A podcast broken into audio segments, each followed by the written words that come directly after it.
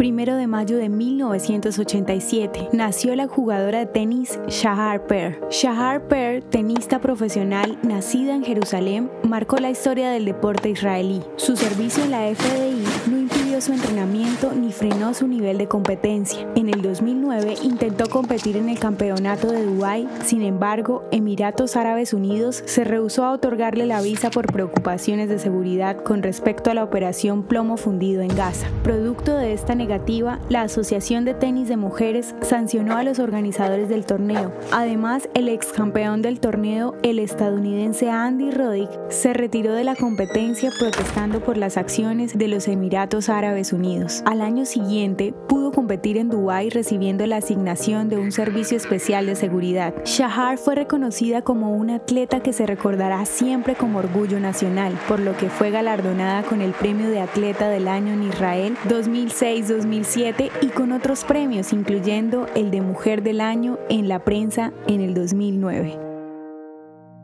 ¿Te gustaría recibir estos audios en tu WhatsApp? Compartimos nuevos episodios todos los días. Suscríbete sin costo alguno ingresando a www.hoyenlahistoriadeisrael.com. Hacerlo es muy fácil. También puedes encontrarnos como arroba hoy en la historia de Israel en Instagram, Facebook, Spotify y otras plataformas digitales. Comparte este audio para que otros conozcan más acerca de Israel.